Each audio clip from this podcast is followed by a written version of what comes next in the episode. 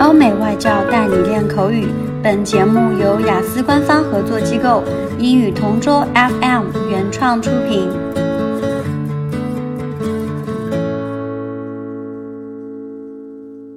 Describe a time that someone didn't tell you the whole truth about something.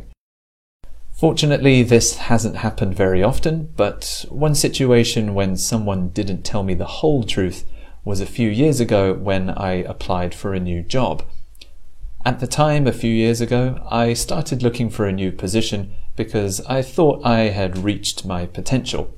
I contacted a job agency and they put me in touch with an employer with a promising position. They gave me a lot of exciting and appealing details, an attractive salary, nice perks, and a good working schedule. In hindsight, it sounded too good to be true, and I should have asked more questions. They also told me that this, the job would be in central Shanghai, which is a very exciting place to be. However, when I accepted the job and went to the office, it turns out that the office wasn't in Shanghai at all. It was actually in a smaller city on the outskirts of the major hub.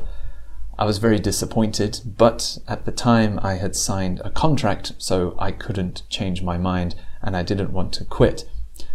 I worked there for about four or five months and started looking for another position. Again, looking back, I should have been more inquisitive, and if I look for a future job, I always ask more questions, so that situation won't happen to me again.